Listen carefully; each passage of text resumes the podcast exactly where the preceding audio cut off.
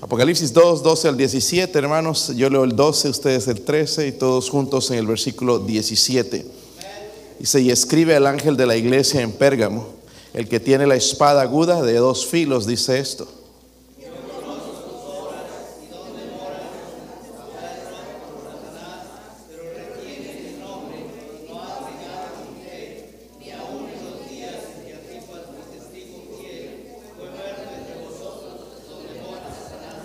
Pero tengo unas pocas cosas contra ti que tienes ahí a los que retienen la doctrina de Balaam, que enseñaba a Balac a poner tropiezo ante los hijos de Israel, a comer de cosas sacrificadas a los ídolos y a cometer fornicación.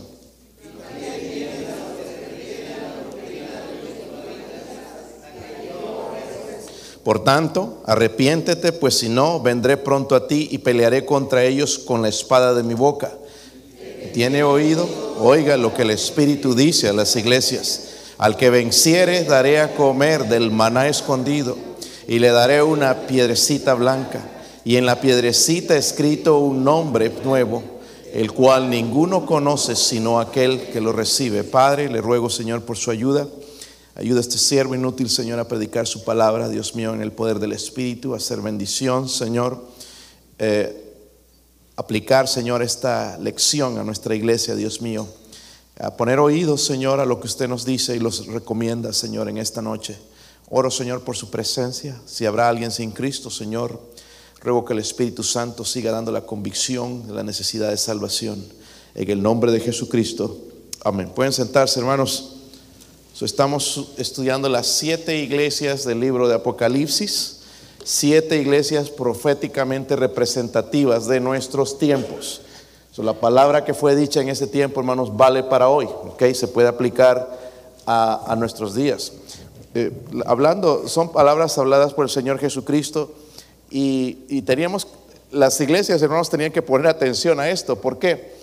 Porque la caída de la iglesia ha sido debido a esto, que no han escuchado el consejo de Dios. El consejo del Señor Jesucristo llevó al fracaso a estas iglesias. So, recordemos entonces las iglesias anteriores. La iglesia de Éfeso. Okay, nada más recordando un poquito lo que hablamos. La iglesia eh, eh, de Éfeso es la iglesia sin amor. Eh, representa los años 30 al 330, 330 después de Cristo. La iglesia de Esmirna sigue, ¿verdad? La iglesia mártir o iglesia sufriente del año 100 al 303 después de Cristo. Hoy veremos, hermanos, entonces lo que es la iglesia de Pérgamo, la, iglesia comprometida.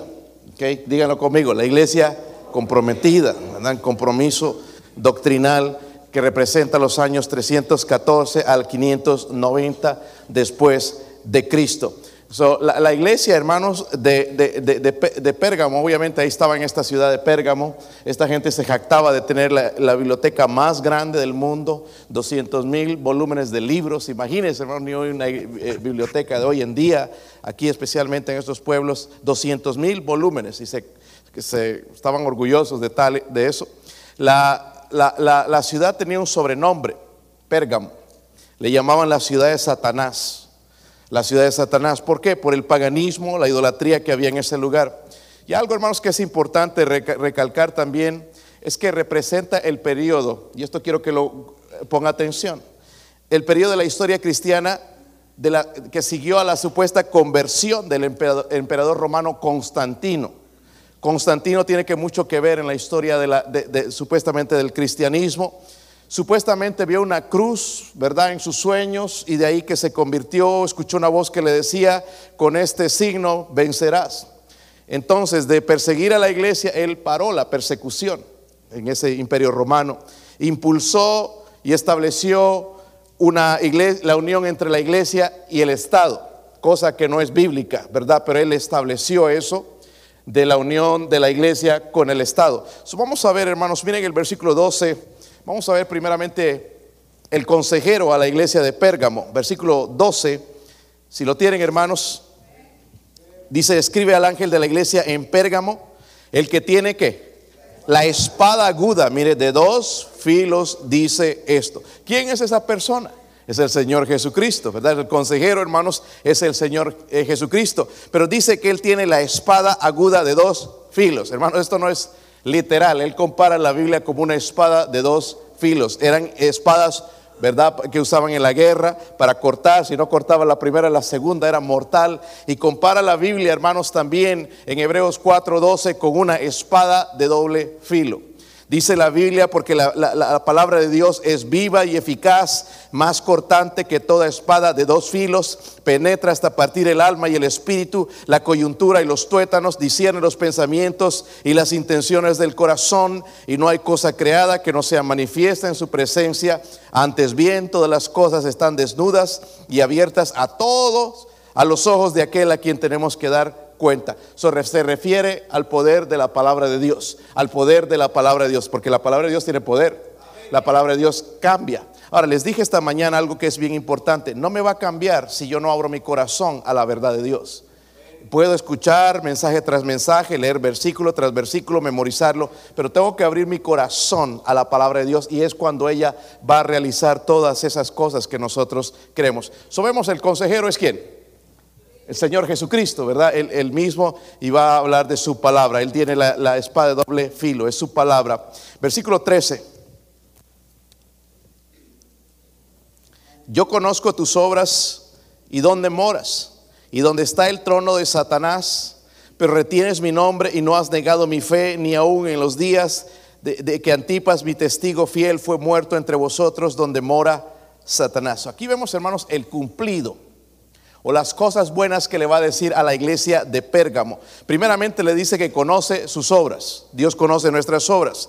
Dice que retienes mi nombre y no has negado mi fe. Versículo 13 dice, yo conozco tus obras y dónde moras, donde está el trono de Satanás. No en la iglesia, aunque estaban dejando entrar cosas así.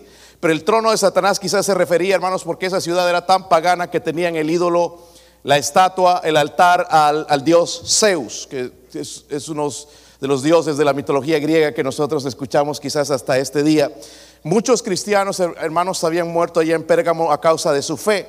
Entre ellos hay este nombre aquí, dice Antipas, mi testigo fiel.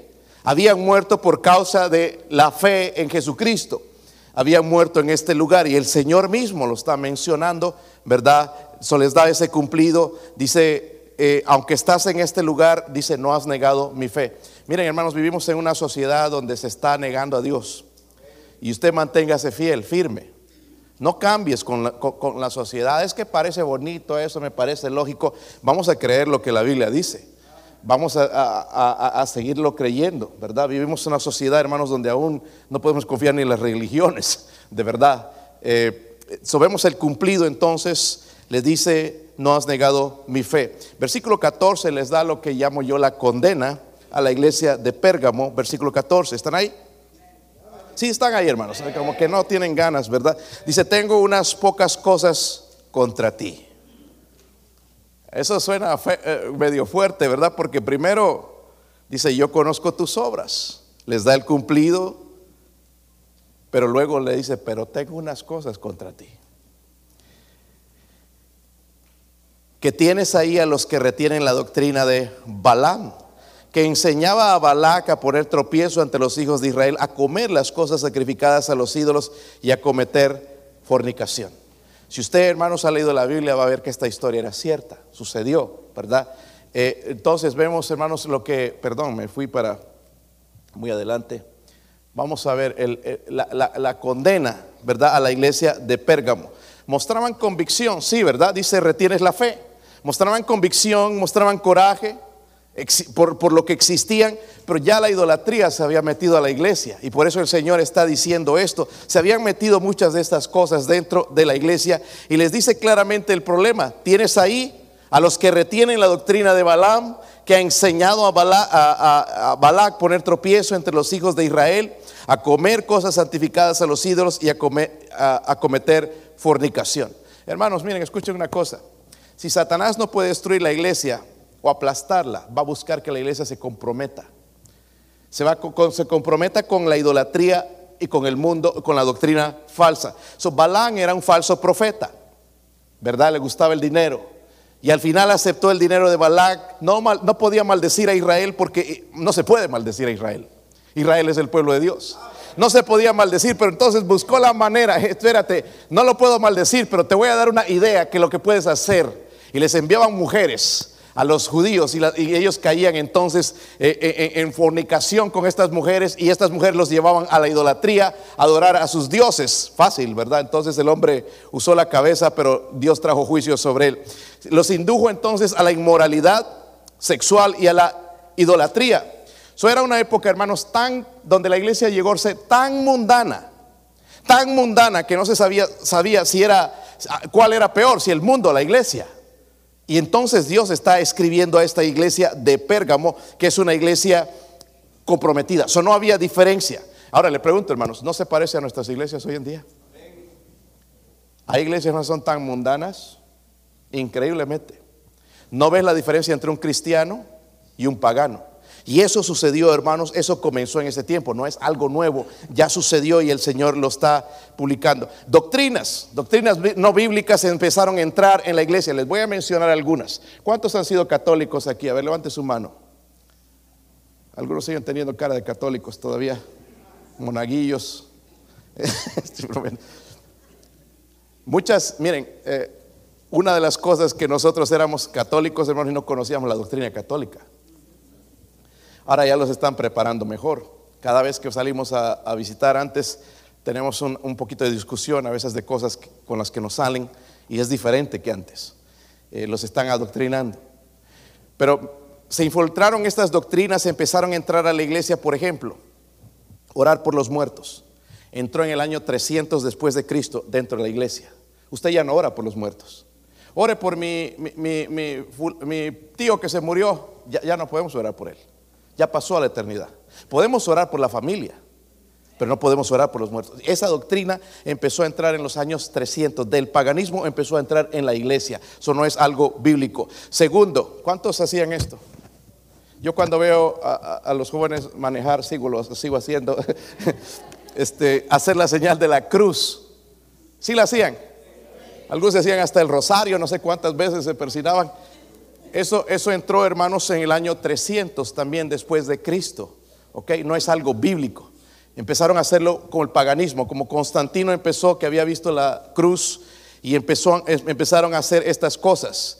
La adoración a los santos y a los ángeles. Hay el Día de los Muertos, se celebra a los muertos. Eso empezó en el año 375 después de Cristo. Mire, están entrando todas estas doctrinas falsas dentro de la iglesia. Eso tienen un año.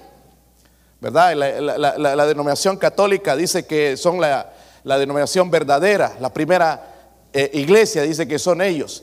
Eh, de verdad que son la primera religión del mundo, la religión de Caín, de adorar a Dios a su manera. ¿Entiende? Eso, eso sí, pero de ser iglesia no es iglesia. La iglesia son los salvos por Cristo, apartados para Dios, salvos que van, al cielo. Por aquí miren, comenzaron a entrar todas estas doctrinas que practicaban los paganos, adoración a los santos, hay, hay, denominaciones que adoran a los ángeles, ¿verdad? Y eso es paganismo también.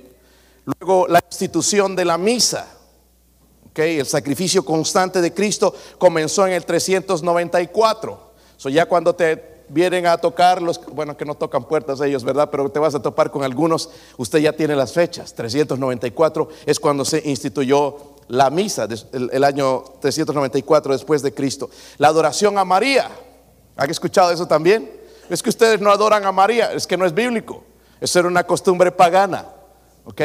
Y, está ya desde, desde el Antiguo Testamento ¿verdad? Había ya esa adoración, no era María, sino una diosa falsa. En el 431 después de Cristo, algo que se metió a la iglesia y ellos lo cambiaron para decir que era María, pero no era María, ¿verdad? Sino otros dioses. La doctrina de la extrema unción, ¿cuántos han escuchado de eso? Si saben lo que es, no, ¿verdad? Ni con qué se come, si se ponen pancakes un sándwich. Extrema unción, hermanos, era el orar, ¿verdad? Para que salieran del infierno después de, esta, después de morir, si estaban en el purgatorio, perdón, para que salgan del purgatorio y las misas y todo eso. Comenzó en el 526 después de Cristo. La doctrina del purgatorio vino a salir, hermanos, en el 593 después de Cristo. Todo esto se fue infiltrando en la iglesia. Saben, hay iglesias cristianas hoy que incluso no creen que en el infierno. ¿Entiendes? Esas doctrinas se fueron metiendo dentro de la iglesia. Ahora, Dios les va a dar un consejo. Versículo 16. El mismo Señor le dice, por tanto, ¿qué? Arrepiéntete. No sonaría feo, hermanos, todas estas cosas, sonarían algo tan malo, pero a Dios le molesta. Estás dejando meter esa doctrina también de Balaam dentro de la iglesia, la inmoralidad. ¿Y cómo se ha metido la inmoralidad en nuestras iglesias también? Podría hablar de eso, hermanos, mucho. Inmoralidad, ¿verdad? Eh, está, está, llena las iglesias. No sabemos, no, nosotros no nos dicen, pero está lleno. Aún entre siervos de, Dios está lleno, hermanos, de la inmoralidad. Está, se ha metido dentro de la iglesia y hizo pecar entonces a Israel, pero todo esto se metió dentro de la iglesia. Y el Señor está diciéndoles, arrepiéntete pues, si no vendré a ti pronto y pelearé contra ellos con la espada de mi boca. Les dice eso, hermanos, porque habían mezclado el evangelismo, el evangelio, perdón, con el paganismo. Y eso es lo que entró dentro de la iglesia. El otro día, hermanos, estaba, y no quiero ser crítico ah, por criticar, pero sí cuando hay falsa doctrina. Y me, siento tan triste por gente sincera que va a una, a una congregación y quiere escuchar palabra de Dios. Y yo voy a tratar, hermanos, lo mejor que yo puedo de prepararme para estudiar la palabra de Dios y que usted escuche y escuchen palabra de Dios, no, no algo que, que no es y fui a esta iglesia para el funeral de, este joven que murió, que yo conocía, venía a la iglesia. Y fui a esta iglesia y empecé a escuchar el, eh, bueno, el servicio. Ah, no era lo malo, hermanos, que la directora era una mujer, podía pasar, ¿ok? Pero lo malo, hermanos, es la doctrina. Usaron el mismo pasaje que yo usé con ustedes, el, el tribunal de Cristo. ¿Recuerdan ese mensaje? Hablamos del tribunal de Cristo la semana pasada. Y usó ese pasaje y dijo, wow, qué bendición, Dios va a traer algo a mi corazón. Pero empezó a agarrar ese pasaje, hermanos, y lo aplicó a todo mundo. Cuando el tribunal de Cristo no es para todo mundo. Jamás quiso, este, no sé si es hermano, de verdad, eh, hablar, yo, no quisiera mencionarles esta palabra. No, no quiso usar la palabra infierno. Pero el infierno es real. El Señor Jesucristo habló del infierno. ¿Por qué vamos a, abstenernos de decir algo que dice? ¿Sabe por qué? Porque la iglesia está comprometida. En esa iglesia hay, testigos, habían católicos, habían eh, eh, carismáticos. Entonces le da miedo mencionar la palabra infierno, pero el infierno es real. Amén. Y dije, yo dentro de mí, y conozco gente que va a a esa iglesia y, me da pena porque no son salvos, no, han escuchado nunca el Evangelio. Y trataba de decir, y es que tienes que eh, eh, entrar por el camino angosto y mantenerte en ese camino para ser salvo. Y la Biblia no dice eso. Entrar por el camino angosto, hermanos, habla de aceptar a Cristo como Salvador personal. Y yo no puedo retroceder y salir de ese camino porque Él me ha salvado para siempre. Y estoy hablando de una iglesia bautista, entre comillas no, cuando usted escucha de bautista, no cualquier bautista es bautista. En realidad, hermanos, el nombre bautista no importa tanto, sino lo que se predica dentro de la iglesia. Nosotros si no escuchamos que es bautista ya nos ofendemos. Pero hay iglesias que no son, no tienen el nombre bautista y tienen mejor doctrina que muchas iglesias bautistas. Y han dejado entrar todas estas cosas, hermanos, y, el, evangelio social de que si tú eres bueno, eh, eh, haces buenas obras, vas a ser salvo. Y eso no dice la Biblia. Yo soy salvo por mi fe, poniendo mi fe en Jesucristo. Él es el único Salvador. ¿Acaso Cristo no dijo, yo soy el camino, la verdad y la vida y nadie viene al Padre sino por mí? Solo hay un solo camino. Y entonces el Señor le dice a esta iglesia, arrepiéntete, pues si no vendré pronto y pelearé contra ellos con la espada de mí. Noten que otra vez está usando la palabra espada. ¿Cuál es esa espada? La palabra de Dios. ¿Ok? La misma palabra de Dios. A veces usamos ese versículo, hermanos, medio torcido y para nuestra conveniencia que la palabra de Dios no retorna vacía. Y pensamos, hermanos, que cada vez que la predicamos alguien va a responder. Y no es eso lo que está diciendo. Cuando dice que no va a retornar vacía significa o viene y va a ser usada para que la gente se arrepienta o para juicio. Amén. Porque la Biblia habla del juicio. No toda gente va a aceptar el Evangelio de Jesucristo. Pero sí, el Señor va a cumplir con su palabra. Eso tenemos que tener cuidado cuando usamos la, Biblia, hermanos, usarla correctamente, ¿verdad? Y dice con la espada de mi boca, eh, vendré y pronto pelearé contra ellos con la espada de mi boca. Luego dice, al que venciere, daré de comer, ya que nos gusta comer aquí, miren, habla de comida. dice, daré de comer de qué? El maná escondido. Nosotros eh, somos en la casa, nos gusta mucho el chocolate. Hay uno de estos de mis hijos que hasta lo huele si lo tienes escondido. Lo huele. Yo me los escondo porque si no se los acaban. Yo me lo guardo para después del almuerzo un poquito de dulce y pero no, si lo encuentra y sabe que es lo peor, dejan la caja vacía. Ahí ni siquiera tiraron la caja. Graciosos. Este Pero aquí habla de un maná escondido, vamos a ver qué es en realidad. Y dice, le daré una piedrecita, yo puse piedrita, pero es una piedrecita, dice, blanca, y en la piedrecita un escrito un nombre nuevo. Por años estaba pensando, ¿qué es esa piedrecita? ¿Qué es esa piedrecita? Por años hasta que recién he podido descubrir realidad, creo, eh, hay, dos opciones, pero yo, yo me inclino por, por, la que les voy a mencionar. Pero cuando habla del maná, eh, escondido, hermanos, habla de la relación especial con Jesucristo. ¿Acaso Jesús dijo, yo, no, yo soy el pan de vida, verdad?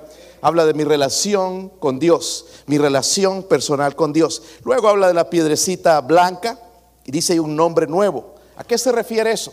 Para eso, hermanos, tenemos que ir a las costumbres del Antiguo Testamento. Cuando alguien iba delante de un juez, el juez tenía una piedrecita blanca y una piedrecita negra. Y entonces después, dependiendo, él escuchaba todo lo que la persona decía y cuando iba a dictar, ¿verdad?, la, sentencia, sacaba la piedrita ah, o ponía la piedra blanca o la piedra negra. La negra significaba la sentencia, pero si ponía la piedrecita blanca significaba que era absuelto, ya no tenía culpa. Y lo que nos indica a nosotros esto, hermanos, es que lo que tenemos en Cristo, ya nosotros no vamos a ser condenados no vamos a ser condenados. Y no, por eso habla de estas cosas. Ahora, ¿qué nos enseña a nosotros ese mensaje? A cuidar nuestra doctrina. Amén. En, en, la escuela dominical están estudiando, creo, la doctrina de la salvación. Tremenda doctrina. Cuando yo estaba en esta iglesia, hermanos, y le estoy hablando del líder de la iglesia, no podía presentar el Evangelio no lo podía presentar, le trataba de dar, usaba eh, ilustraciones, usaba filosofía, pero no podía entrar en el Evangelio de una manera clara. Y ahí estaba lleno, hermanos, de gente inconversa. Qué mejor oportunidad de presentar el Evangelio. El, un funeral, hermanos, la gente está quebrantada, están necesitadas. Pero este varón no pudo por ninguna manera presentar el Evangelio. Gente eh, eh, entró y salió igual. Y me daba tanta pena, hermanos, de, no, escuchar el Evangelio de salvación en ese lugar. No podía. Y esas doctrinas están entrando en la iglesia y tienen allá los instrumentos y tienen estas cosas, según que adoran a Dios, pero la gente está perdida. Si la gente, hermanos, se salva por medio de la palabra de Dios. No, hermanos, de sentir que soy salvo, de que sentí, no tuve una experiencia, es por medio de la palabra de Dios, cuando creemos el Evangelio, aceptamos el Evangelio. Esa es la manera en que somos salvos. So, ¿Qué nos enseña a nosotros el mensaje a esta iglesia de Pérgamo? ¿Aplicará nuestros días? ¿Qué doctrinas están entrando, hermanos, dentro de las iglesias hoy? la salvación se pierde, que tienes que eh, perseverar. Están entrando estas doctrinas cuando no están en la Biblia. Y tenemos que tener cuidado y mantener nosotros en lo que Dios nos enseñó. y, ni, qué decir la inmoralidad de diferentes maneras. ¿Verdad? Metiendo la música del mundo dentro de la iglesia y cosas así, y, cambiando en la manera de vestir, ya no hay diferencia entre la iglesia, ni qué decir de eso, pero tenemos que cuidar nuestra iglesia. Eh, el peligro constante, hermanos, es el peligro doctrinal. Vamos a cuidar la, sana doctrina. Si Satanás no puede destruirnos, va a tratar de entonces de comprometernos. ¿Ok? Yo después de que salí de ese servicio dije, yo no puedo tener ningún tipo de comunión con esta iglesia. un partidito, no, no, ningún tipo de comunión. Porque están predicando una falsa doctrina. Si, si vamos a tener una comunión, pues entonces vamos a tener que hacer un servicio para predicar y quizás se convierta también el pastor. Eh, y sepa cómo predicar el pastor. Porque miren, hay hermanos aquí hermanos que podrían predicar bien el Evangelio en ese lugar. Ya lo saben. Hay hermanos que pueden predicar el Evangelio. No tiene que ser nada más el pastor. Ya, ya saben ellos cómo es la manera, ya saben lo que la gente tiene que hacer. Ellos podrían hacer un buen trabajo. Pero no vamos a dejar que esto esté, esté, entrando, hermanos, a nuestra iglesia. La iglesia de Pérgamo, hermanos, fue destruida. Y el Señor le dice, arrepiéntete, si vendré a ti pronto, pelearé contra ellos con la espada de mi boca. Va a ser destruida nuestra iglesia si nosotros cambiamos la doctrina. Eh, estaba hablando el hermano Marcos de la sellera nuestra iglesia. Yo creo que el Señor va a hacer más. Y para mí el pensar en otro auditorio de verdad que es un poco más de estrés, pero gloria a Dios si quiere hacerlo el Señor. Pero Dios va a seguir añadiendo gente. Nosotros vamos y visitamos, hermanos, todas las puertas estamos tocando de Lenore City. Pero se han dado cuenta que la gente que viene es otra gente que ni siquiera invitamos. Porque la obra es de Dios nosotros hacemos nuestro trabajo, tenemos que hacer con lo que cumplimos y otra gente viene. Y nos gozamos, de verdad. Pero la gente está viniendo a un lugar donde va a ser alimentada espiritualmente donde va a escuchar la palabra de Dios, donde no va a escuchar las experiencias del pastor y, lo que le pasó y que se sintió esto y que se desmayó. No, no, la, la palabra de Dios. Eso es lo que la gente quiere. Yo quiero ir a otro nivel incluso. Ayer les explicaba a los hermanos la mayoría de nosotros no entendemos esto, pero cuando Adán y Eva pecaron, ¿qué entró en el mundo? ¿Qué, entró a consecuencia? La muerte. Todo, eh, eh, aún en la tierra vemos los efectos del pecado, ¿verdad? La tierra, y ahora están esta gente haciéndonos creer que el cambio climático y que hay que invertir todas esas cosas, mentiras, cuando la tierra, hermanos, entró bajo maldición por el pecado. Sabemos eso, ¿verdad? Pero provocó algo en nosotros, ¿verdad? El propósito del, hombre era adorar a Dios, ¿sí o no? Pero ya ese propósito se cambió. No, no nos es fácil. Y el hombre está buscando entonces alegría, gozo en, otros lugares, en las, en las drogas, en, en, las cosas que ofrece el mundo, porque su, su mente incluso ha sido distorsionada del propósito de Dios. Y ahora para poder ayudar entonces a que la gente vuelva a Dios, tenemos que ir, presentarles el Evangelio primeramente, pero a veces tenemos que trabajar en otra manera, hermanos, para que la gente entienda para el propósito para cual fueron creados. Fue para adorar a Dios. Y eso toma tiempo. Y ayer hablábamos de lo que necesitamos, hermanos, la gracia de Dios. Necesitamos todas esas cosas, pero necesitamos la ayuda de Dios, ¿verdad? Y tratar de ir a la gente incluso por abajo para mostrarles cómo pueden volver a Cristo, porque hay gente, hermanos, que les decimos, les hablamos de la gracia de Dios, pero ¿cómo puedes ver la gracia de Dios cuando tus finanzas están, estás, estás quebrado? ¿Cómo ves la gracia de Dios cuando tu esposa te ha sido infiel o tu esposo? ¿Cómo ves la gracia de Dios cuando tus hijos están en rebeldía y en drogas? ¿Cómo ves la gracia de Dios? No se puede verla. Entonces tenemos que ayudar a la gente de otra manera, no solamente predicándoles directamente y, mostrándoles las cosas que puede tener uno, tenemos, eh, que a veces las ponemos así de altas, ¿verdad? La separación y todo eso, y la gente, no puedo alcanzar eso, mejor me dedico a lo que soy. No creen que no pueden, pero sí pueden volver al propósito. Pero para eso, hermanos, tenemos que trabajar, y es lo que estoy preparándome yo para, le decía a este consejero, yo quiero ayudar a mi gente, quiero ser de bendición a ellos, quiero prepararme más eh, en cuanto a eso y ayudarlos en las conferencias de la familia eh, por el lado que necesitamos, porque a veces los mensajes ya casi son lo mismo y a veces necesitamos diferentes cosas en, nuestra, vida. y mientras yo le decía eso, me dijo, pues vamos a ponernos de rodilla y vamos a orar. Y nos pusimos de rodillas, oramos. Mientras él oraba, el Señor me dijo, tú necesitas ayuda. Tú necesitas ayuda. Cuando abrí mi corazón, hermanos, esa verdad, sentí una paz de que yo necesito ayuda también. Y al mismo tiempo el estudiar la palabra de Dios me va a ayudar a mí. Y yo voy a poder ayudarle a usted. ¿Me entiende? Eso que Dios ore, ore por su siervo. Necesito, hermanos, yo de verdad necesito esto, necesito prepararme más en estos asuntos. Las cosas están cambiando alrededor nuestro. Les mencionaba esta mañana, hermanos, de por qué nuestros jóvenes no quieren nada con Dios. Eh, él me mencionó que fue la, es la, yo, yo también lo creo así, pero quería asegurarme de que yo no soy el único que está pensando de esa manera. Las redes sociales, eh, ellos creen, no nos creen a nosotros, van a creer lo que dicen las redes sociales. Eh, no, no van a creer al pastor, van a creer lo que dicen las redes sociales. Y no es que dice ahí, yo por eso hermano no, no tengo mucho confianza en el YouTube. Hoy estaban, le mostré a mi esposa lo que habían puesto en YouTube de un muchacho enseñándole a los muchachos cómo maquillarse. Eh, y estas cosas. Eh, todo esto está entrando, hermanos, y tenemos que prepararnos para eso. Eh, ¿Entiende? entonces, toda esta gente tiene el, el, el deseo de destruir a nuestros hijos. Si destruye nuestros hijos, destruye la familia. Si destruye la familia, destruye la sociedad. Dios le dijo a la iglesia de Pérgamo, arrepiéntete. Algunos de nosotros necesitamos arrepentirnos por haber dejado entrar cosas, inmoralidad, falsa doctrina en nuestra vida.